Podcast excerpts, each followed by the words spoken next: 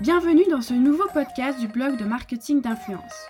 Le sujet du jour porte sur l'interview de David Labouré, expert en stratégie numérique chez Debout sur la table. Je vais essayer d'en savoir plus sur son travail et sur le marketing d'influence.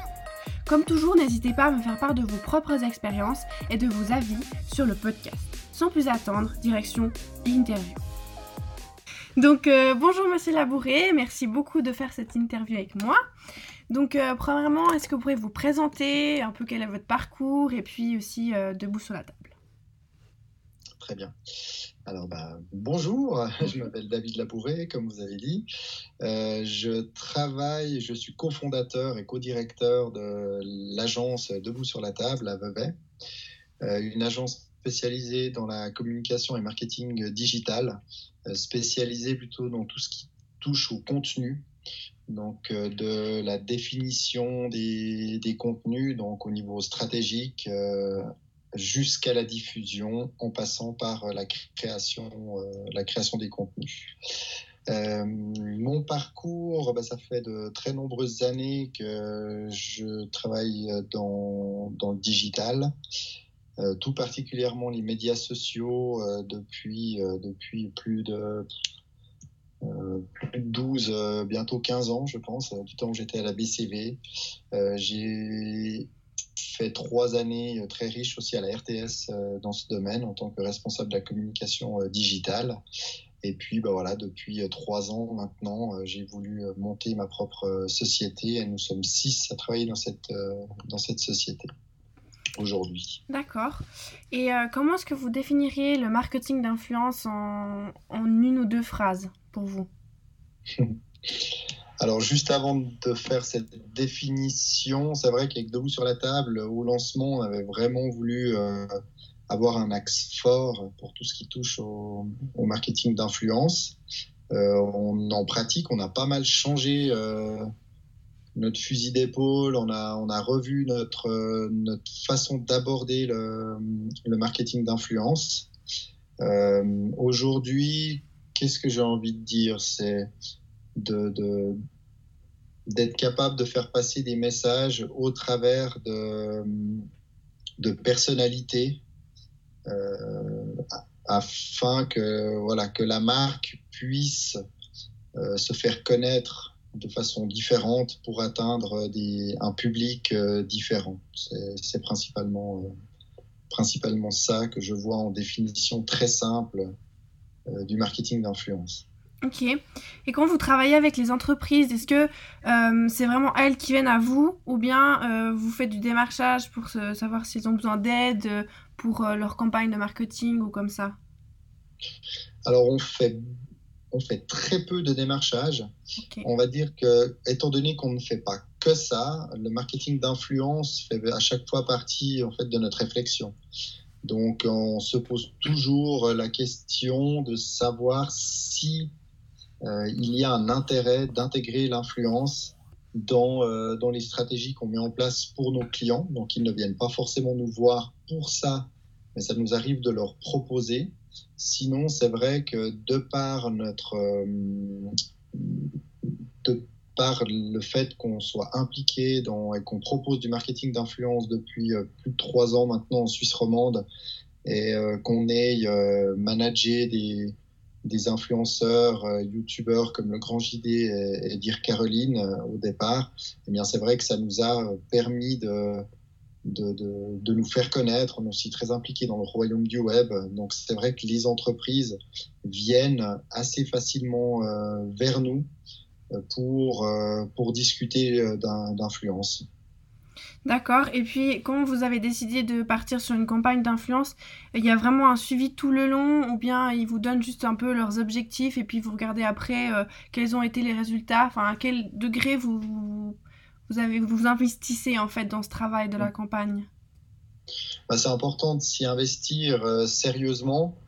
Euh, c'est pour cela que de nombreuses marques encore ne prennent pas tellement conscience euh, de ça et pensent que c'est c'est pas plus compliqué parfois que juste de, de, faire un mail à un influenceur pour lui demander de faire quelque chose en échange d'une rémunération très faible, voire inexistante, en tout cas quand on parle d'argent, et plus en, en contreprestation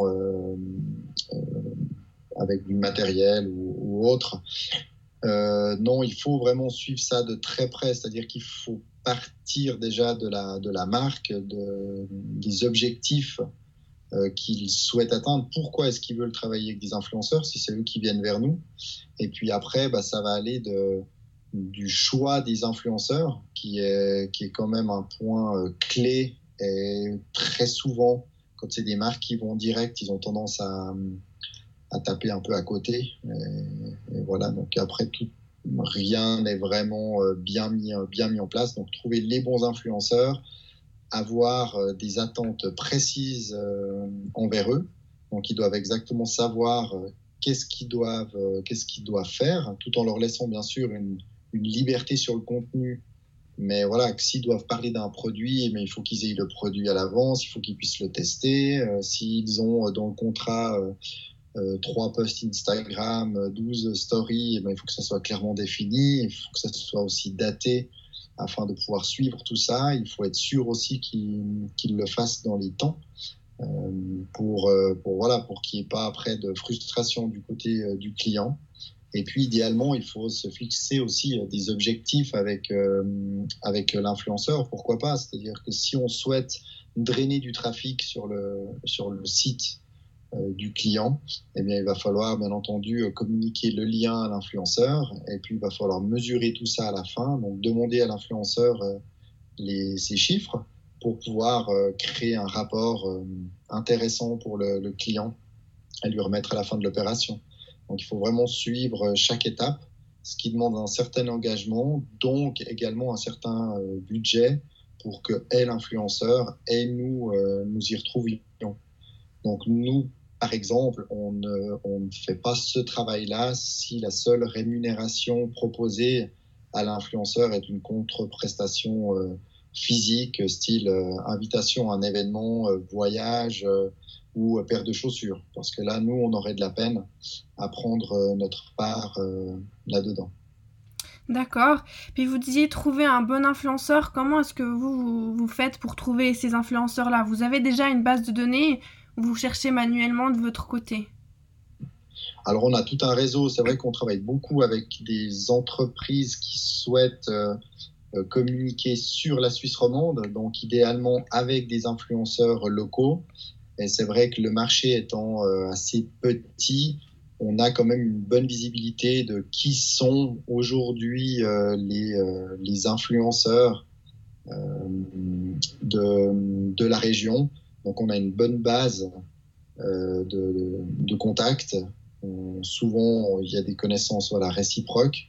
Euh, maintenant, il y a différents styles d'influenceurs et c'est vrai qu'on va pas forcément aller en chercher un seul. Un seul, il faudrait vraiment travailler avec des gros influenceurs et puis être sûr que dans la communauté de ces influenceurs, il y ait les cibles de, de, la marque. Donc il va falloir finalement pour chaque opération être bien sûr à qui, de, à qui on veut s'adresser et être sûr que les abonnés de l'influenceur, euh, bien, euh, en tout cas dans les, dans les abonnés de l'influenceur, il y ait une partie en tout cas de cette communauté. Et c'est aussi pour ça qu'aujourd'hui, on pourrait être amené à travailler avec beaucoup plus de, de micro, voire nano-influenceurs, comme on parle, qui pourraient être euh, finalement un peu tout le monde. Euh, vous comme moi ayant un compte, euh, un compte Instagram peut-être sur une thématique spécifique, et encore, hein, des fois c'est juste un profil de personne, et puis là ça permettrait de démultiplier les, les influenceurs. Euh, mais là, de nouveau, c'est des fois un peu plus compliqué pour nous de, de, se faire une place là au milieu, parce qu'il va falloir que, que la marque comprenne bah, qu'il faudra rémunérer le travail qu'on va effectuer. Et puis après, bah, il va falloir trouver toute une série d'influenceurs à qui euh, bah, qu'il faudra également euh, rétribuer. Donc il y a vraiment différents euh, types de fonctionnement entre la marque, les influenceurs et nous euh, et nous au milieu. Mais il faut juste voilà faire le tri aussi par rapport à ce que souhaitent les marques. Il y en a qui, comme je disais tout à l'heure, qui pensent qu'il n'y a pas besoin d'offrir grand-chose et puis que voilà, il suffit juste d'envoyer un peu de maquillage à une influenceuse pour qu'elle parle de, de, sa marque. Alors ça peut fonctionner dans, certains cas, mais dans ce cas-là, ils n'ont pas besoin de nous au milieu. Euh, pour euh, le faire. Après, s'ils veulent le faire justement correctement, puis avoir des conseils, euh, avoir une aide dans la sélection, et ça, ils disent, OK, il n'y a pas de problème, on rémunère, mais derrière, on ne veut pas forcément rémunérer les influenceurs. il va falloir aussi qu'on en discute, parce que nous, on estime que c'est un réel travail qui, a, qui est demandé aux influenceurs, surtout si ce sont des vrais influenceurs et que voilà tout travail mérite salaire. Mais finalement tout est possible. Hein. euh, il y a plein de cas de figure euh, différents. Le but est, que tout le monde soit d'accord euh, avant le, lancement des opérations. Donc si une entreprise elle vient vers vous, elle dit qu'elle veut travailler avec vous, donc vous mettez en place une, campagne, vous auriez peut-être une, une, fourchette de prix pour travailler avec vous pour euh, lancer une campagne d'influence. Je, pense que c'est différent d'une marque à l'autre, mais je sais pas s'il y a un peu. Euh, si une marque se pose la question en fait, combien ça coûterait de travailler avec une agence c'est vrai que c'est très difficile parce qu'on va intégrer aussi la rémunération des, des, influenceurs. Donc après, s'ils veulent travailler avec des tout gros influenceurs, bah, ça va aller dans, dans euh, bah, plusieurs milliers de francs, surtout s'ils souhaitent travailler avec des youtubeurs. Après les youtubeurs, il faut encore qu'ils soient euh, qu'ils soient euh, d'accord de de faire le contenu aussi sur sur leur chaîne parce que c'est souvent assez sensible. Il y en a beaucoup qui aiment pas trop euh, sur leur euh, chaîne YouTube euh, intégrer de, des marques ou de la publicité. Donc ils vont plutôt commercialiser leur compte Instagram. Mais voilà, c'est aussi ce qui est attendu.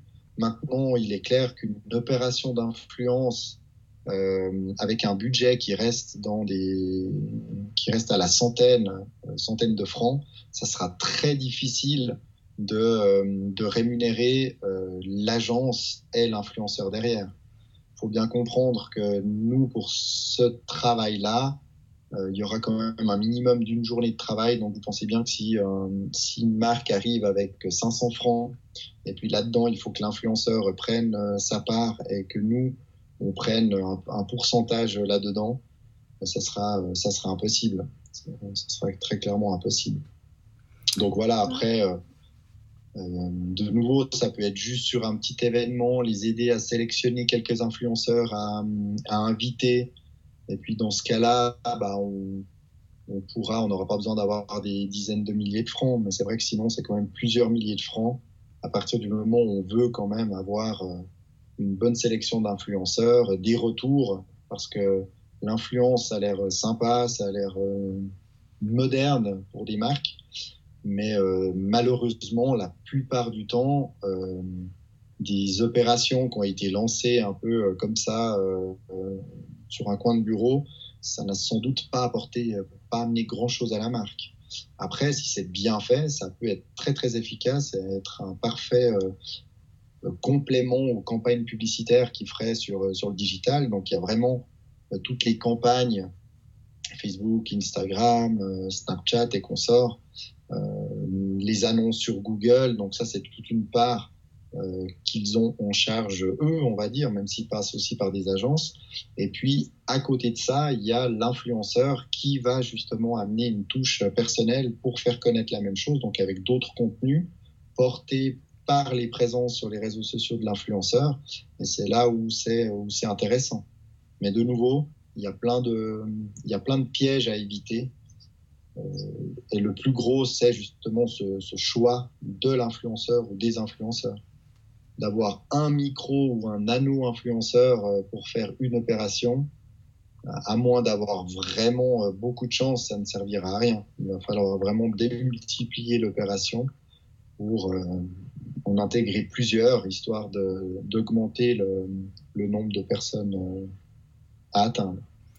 Mais du coup, vous, vous diriez que ça serait plus un complément, le marketing d'influence, dans toute, euh, toute la stratégie d'entreprise Oui, parce que de le, faire, euh, de le faire totalement séparément et de le gérer même séparément, euh, ça, ça, ne va pas, ça ne va pas fonctionner tout seul.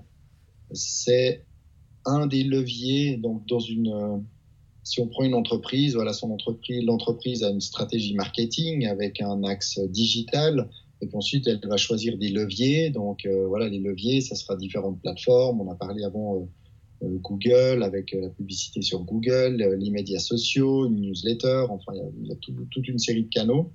Et il y a aussi l'influence qui vient se, se glisser là-dedans, qui, est, qui a bien sûr des branchements avec les réseaux sociaux, parce que sans, sans les réseaux sociaux, il ne ferait pas d'influence telle qu'on en parle maintenant. Hein. Après, il peut y avoir d'autres types d'influenceurs avec des acteurs, avec des personnalités publiques, avec des gens qui en parlent euh, à leurs proches dans la vraie vie. Enfin, il y a aussi ce côté-là. Mais là, si on parle vraiment de l'influence euh, digitale sur les réseaux sociaux, eh bien oui, ça doit venir s'imbriquer là-dedans. mais ça ne doit pas vivre euh, tout seul. Après, il peut y avoir des concepts très bien pensés où finalement les clients des marques deviennent eux-mêmes influenceur et prescripteur, ambassadeur de, la marque. Mais de nouveau, c'est très rare qu'une marque comme Undies, par exemple, l'a très bien fait. Euh, de toute façon, cette marque ne va pas se satisfaire de ça. Elle a trouvé un bon filon, elle a un super, super concept de communication pour être très visible sur, sur Instagram. Mais parallèlement à ça, forcément qu'elle va faire aussi euh, des campagnes publicitaires et d'autres euh, d'autres actions et ne pas se satisfaire de ce type d'opération-là. Et ne va pas non plus avoir juste euh, une dizaine d'influenceurs qui vont parler de leur marque et porter, euh, porter leur, leurs habits. Ils vont avoir besoin de, de, tout, ce qui, tout ce qui est autour. Ok. Et puis vous, comment est-ce que vous évaluez les, les retours, les indicateurs clés qu'une campagne elle a, bien fonctionné? Alors là, c'est là où c'est très important de les définir à l'avance, parce que si on y réfléchit une fois que c'est fait, bah, on va avoir de la peine à, on va avoir de la peine à mesurer vraiment les, les critères euh, pertinents. Euh, si une marque euh, contacte des influenceurs pour faire connaître un, nouveau produit, il va y avoir des critères euh, importants pour la marque. Alors déjà, c'est la, portée des messages. Donc combien, combien de personnes ont été atteintes euh, et idéalement combien de personnes euh, sur le marché qui intéressent la marque? Parce que de dire que ça atteint 100 000 personnes, si c'est que pour la Suisse, la Suisse, et puis que sur les 100 000, il y en a 90 000 qui sont en France, ça peut être intéressant pour la marque, mais c'est quand même un peu hors sujet, on va dire. Donc, c'est voilà, combien de personnes intéressantes pour la marque ont été atteintes, combien ont cliqué sur le lien si on a pu mettre euh, un lien, parce que forcément dans le feed Instagram, euh, c'est pas gagné, hein, on peut pas le faire euh, hors pub. et puis après, c'est combien aurait éventuellement aussi acheté le produit directement via l'influenceur. Dans ce cas-là, on peut avoir un, on pourrait attribuer un code, euh, un code promo à l'influenceur ou alors un lien, s'il n'y a pas de code promo, un lien euh, bien défini, euh, différent pour chaque influenceur, histoire après de pouvoir mesurer les performances via, par exemple, Google Analytics, et pouvoir savoir, bah, tiens, quel influenceur a drainé quel trafic, et dans ce trafic-là, combien ont réellement converti c'est vrai que sur des opérations euh, qu'on a menées, il y a assez rarement quand même des objectifs business clairement définis euh, et, mesurés à l'influenceur même. Ils sont plus dans une volonté de, de travailler un peu de notoriété, c'est-à-dire, bah voilà, euh, si on, on, aimerait que souvent ils sont plus sur une volonté de toucher un maximum de personnes pour euh, faire connaître euh, une nouvelle marque ou pour faire connaître un nouveau produit ou alors plutôt vraiment pour des lieux, hein, des commerces ou des choses comme ça. Faire savoir euh, que ça existe, où c'est, quels sont les produits ou les traitements qui sont, qui sont fournis dans, dans le commerce. Et puis voilà, dans le but de, de travailler la notoriété. Mais idéalement, il faut quand même aller plus loin que la notoriété. La notoriété, on reste quand même dans un objectif un peu simpliste, surtout quand on est dans le digital où on peut tout mesurer. Donc idéalement, pour pouvoir savoir si ça a marché ou pas, faut être capable de, de, mesurer plus loin et au moins, on va dire, sur du, du trafic euh, sur, sur site web, euh, idéalement. Mais voilà, il faut essayer d'avoir des points de comparaison avec des avec d'autres types de, démarches euh, marketing pour voir si l'influence est intéressante aussi financièrement parlant pour la marque ou pas. Ok. Euh, ben, merci beaucoup en tout cas pour toutes ces réponses. Euh, maintenant, si une entreprise elle veut vous contacter, elle peut euh, directement aller sur votre site Debout sur la table ou bien comment est-ce qu'on peut vous contacter? Oui, alors il y a notre site debout sur la table.ch qui, qui doit être revu prochainement. Voilà. D'accord. J'avertis. Ça marche. il fonctionne, il fonctionne, c'est tout bon. Oui, on trouve toutes les coordonnées dessus. Après, moi, personnellement, je suis un peu sur toutes les plateformes sociales dont on me retrouve aussi facilement. Puis vu que là, on parle de, de, business euh, sur LinkedIn, euh, sous mon nom, euh, on me trouve très facilement. Super, eh bien, merci beaucoup. Merci à vous, c'est gentil.